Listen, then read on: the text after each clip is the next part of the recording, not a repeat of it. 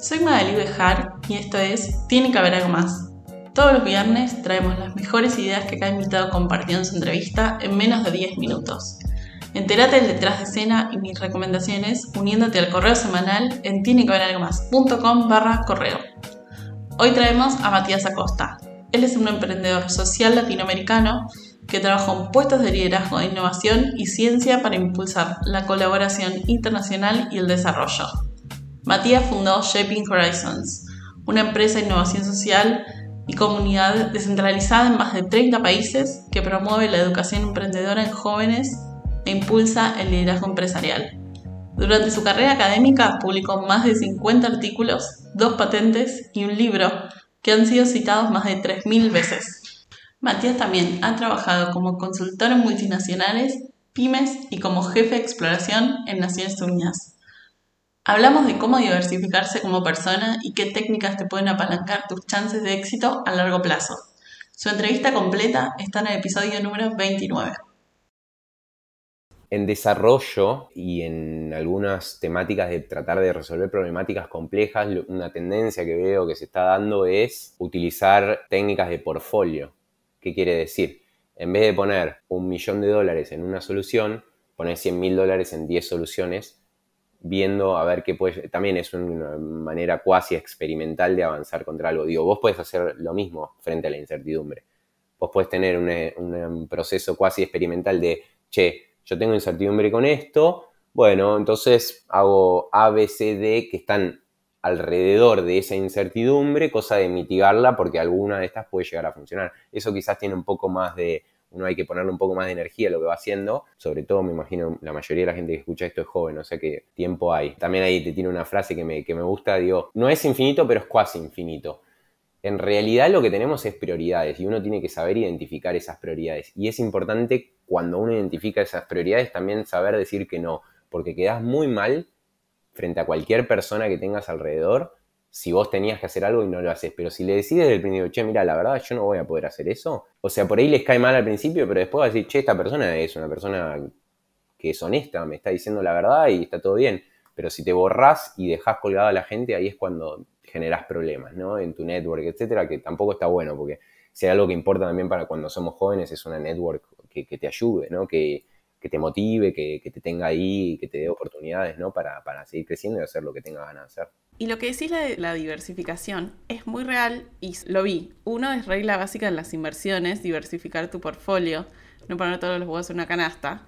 Y la otra es en venture capital, en, con los inversores de capital de riesgo, cuando invierten en 10 startups, no invierten en, o sea, si bien intentan maximizar sus chances de éxito, de las 10 probablemente una funcione con suerte. Entonces es como el mismo capital lo diversifico para intentar que al menos una salga bien, porque no van a salir 10 las bien. Entonces me gusta ese mismo concepto aplicado a la vida personal que trajiste vos. Y te tiro un, un, retruco ahí, a ver. que está bueno y que está asociado a esto. De hecho, pienso tratarlo en uno de los, de los capítulos cuando arme mi canal de Twitch, ahí tiro ahí una, bombita, que voy a armar después un canal de Twitch como para jóvenes, desarrollo profesional y compartir algunas historias, como para tener estas conversaciones, pero también que me respondan y que les sirva a alguien, básicamente. Teoría de, bueno, depende de dónde la leas, pero es de 5, 6 o 7 banderas. ¿Qué, ¿Qué es eso? Eso está asociado a inversión, pero tiene también caracteres personales. ¿Qué quiero decir con esto? Cómo diversificar vos tus inversiones, pero también desde un punto de vista de lo personal. Por ejemplo, imaginemos, voy a hablar de un caso muy ahora actual como para poner un ejemplo. Supongamos que somos ucranianos. Sabemos cómo la está pasando la gente de Ucrania, pobre la gente de Ucrania. Imagínate si vos sos una persona clase media que tenés mil dólares en el banco y eso es todo lo que tenés. Si vos tenías esos mil dólares puestos en armarte un kiosquito chiquitito, por ejemplo, en Ucrania, te cayó la guerra, fuiste, todo lo que tenías lo perdés.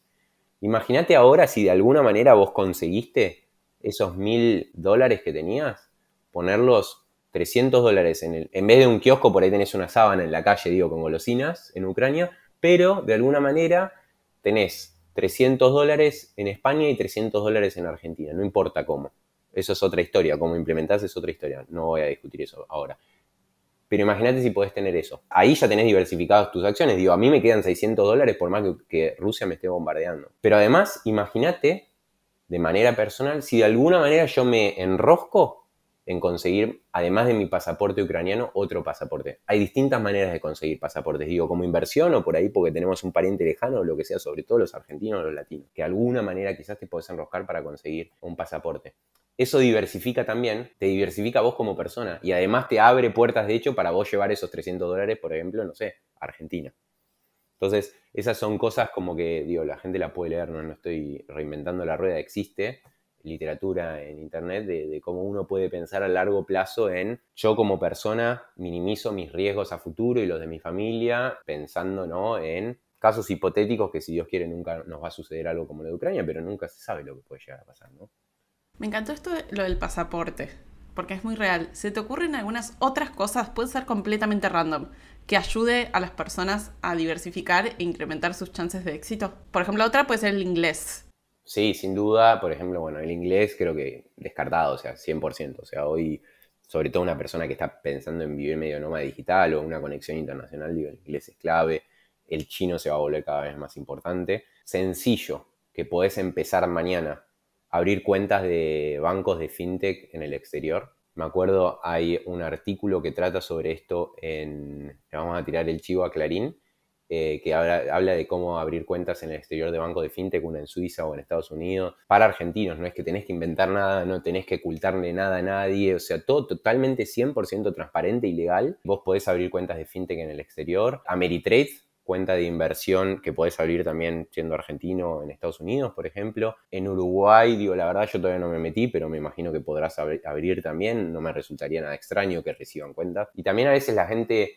piensa, uy, para invertir o para abrir una cuenta necesito millones de dólares. No, mentira. O sea, literalmente Ameritrade no cuesta nada. Podés tener un dólar puesto ahí. Ah, bueno, de hecho, a ver, te cuento la historia. Yo en mi puesto de penudo estuve en un barrio popular, en el tercer cordón de conurbano, y una señora que estaba ahí me limpiaba la casa de una persona que vivía en Recoleta y me dice, y los hijos me están enseñando a invertir en la bolsa, me estoy abriendo una cuenta en Estados Unidos. Yo cuando lo escuché me rompió la cabeza, pero es real, o sea, es una cuestión más de educación financiera y de uno avanzar hacia eso que de límites reales. Eso no cumple con la teoría de banderas, por eso yo estaba diciendo cosas extranjeras como para diversificar siendo argentino pero también desde Argentina puedes invertir en la bolsa de Estados Unidos, de Argentina o de otros lados. Hay eh, fintech gratuitas. Si entras a la, cámara de fintech, si alguien entra, va a ver que hay 7 millones de cosas distintas hoy. Es uno de los países con uno de los ecosistemas que más está creciendo en el mundo, Argentina y América Latina en fintech. 7 millones de cosas gratuitas que te puedes meter y empezar. Después otra cosa que se me ocurre en cuanto a la diversificación, que puede ser abrir distintas plataformas, como mencionábamos. Uno interesante, que hay varios países abriendo, abriendo esquemas similares también, es tener una ciudadanía digital. Estonia tiene la e-residency, se llama en inglés. No es que te permite ir a Estonia, pero te permite abrir relativamente fácil compañías en Estonia que pueden operar de manera global. Hay otros países implementando lo mismo. La última vez que vi, que fue hace como 8 o 9 meses había como 7 países en el mundo haciendo algo similar.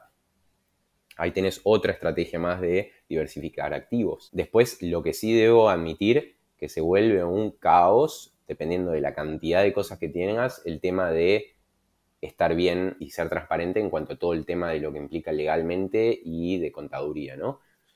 Ojo también a dónde se meten, porque es todo un tema de dónde sos residente fiscal, a dónde pagas los impuestos, cómo no pagar doble impuesto. Y, depende también, obviamente, si tenés dos chirolas, yo tengo dos chirolas. Eh, entonces no, le importa a nadie, pero si hay alguien que tiene mucho dinero que está escuchando esto y lo va a hacer, ojo que mantener las reglas en claro y, y transparentes, ¿no? Por lo menos a mí me importa eso, porque soy una persona que me gusta tener todo controlado, entonces son cosas que hay que considerar también, ¿no?